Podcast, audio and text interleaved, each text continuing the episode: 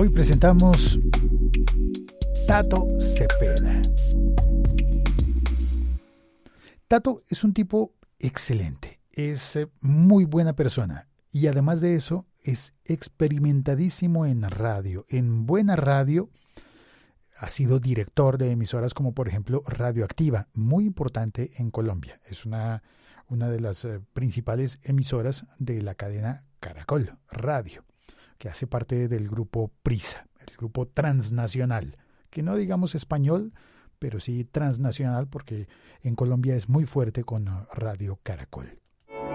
El siglo XXI es hoy.com.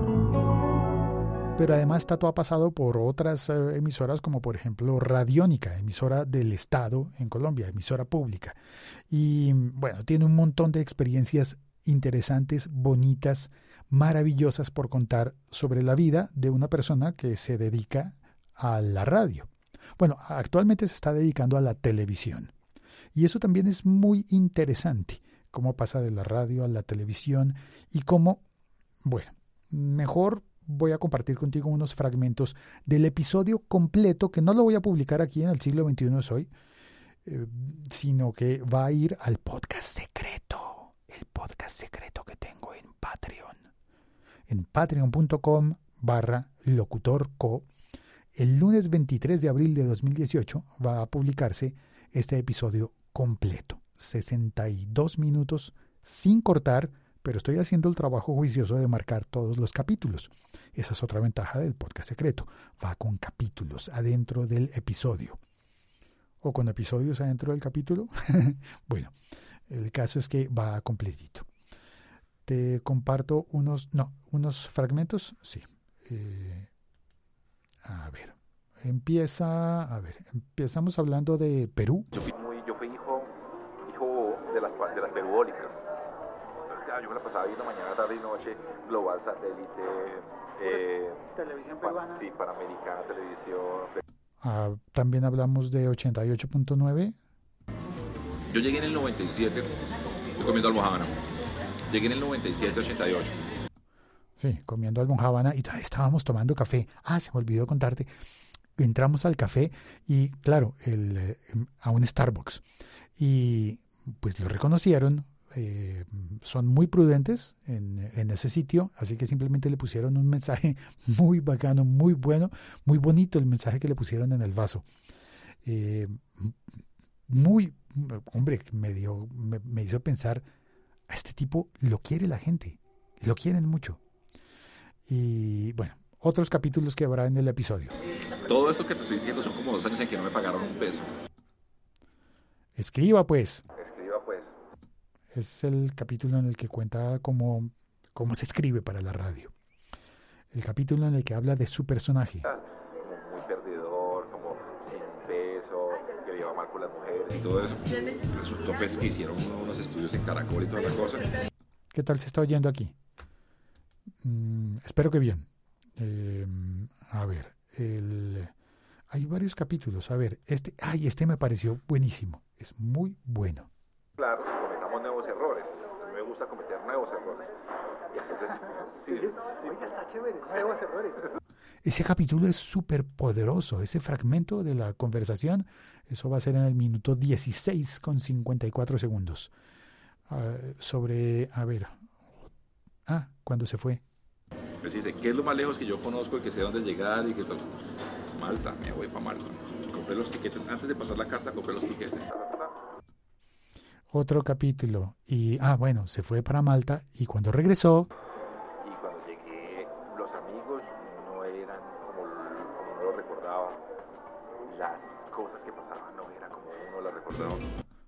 esta parte está muy interesante porque cuenta cómo es la vida real de alguien que trabaja en radio y que muchas veces las personas se imaginan que eso es como... No, no, no. Así no es. Como te lo imaginas, así no es. Es diferente. Eh, bueno, en fin. Eh, un fragmento del último de los capítulos. A ver, un fragmento. Martes por la tarde, había llovido, estaba, yo, yo me había mojado, estaba vuelto, vuelto mierda. Me subí en un carrito en ese tiempo, unos colectivos. Apretujado, maluco, mojado. Me puse los audífonos y ese señor estaba presentando One Headlight de Wallflowers. Entonces el man llegó y dijo, cierren los ojos, imagínense esta canción, empieza a suena la canción. Y usted va como en un desierto, en un carro a toda velocidad y le pueden subir el volumen a esta canción. Yo me pinté el paisaje completo, estaba en un día de mierda mío y le subí el volumen a la canción y yo como que, wow como que me llenó de ese espíritu y como me, me pinté el paisaje en el desierto, en un carro, no sé qué, como el sol de las 5 de la tarde rojo cayendo. Y yo dije, esto es radio, o sea, esto man me transportó a mí y me dio ganas de, de, de- después de haber, estado como tan mal en un momento tan feo y toda la cosa. Dije, pues esto es lo que hay que hacer, o sea, esto es radio, no tuvo que decirme que sí dijo Bob Dylan, que es que este álbum salió no sé qué, nada, no me, no me dijo otra cosa, sino me dijo, esto es, esto es lo que usted necesita para estar bien hoy. Ahí está. Ahí lo dejo. Es una conversación de 62 minutos y es, es- no es para todo el mundo, debo decirlo. No es una conversación para todas las personas del universo.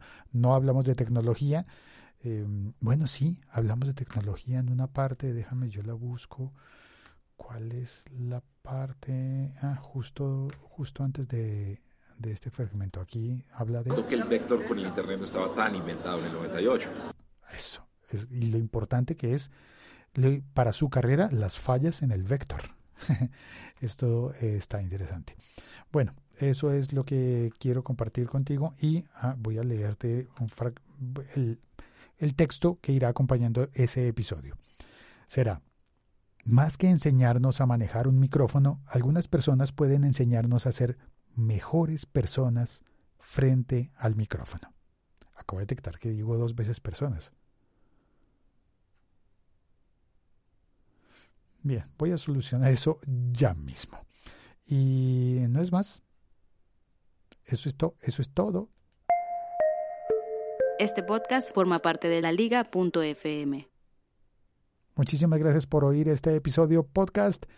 eh, y gracias a las personas que entren al patreon.com barra locutorco para oír esta entrevista y varias otras más.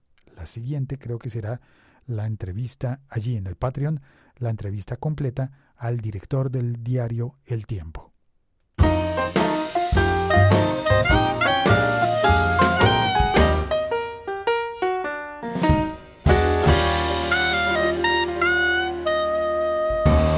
Chao, cuelgo.